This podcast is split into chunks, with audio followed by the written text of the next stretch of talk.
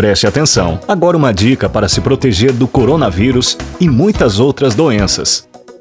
Se possível, evite frequentar locais com grande presença ou circulação de pessoas. As chances de contágio aumentam, pois são maiores as probabilidades de alguma pessoa infectada estar circulando próxima de você. E como o vírus é transmitido pelo ar, basta um simples espirro para que o mesmo se espalhe facilmente. Caso seja necessário frequentar um lugar assim, procure ficar o menor tempo possível.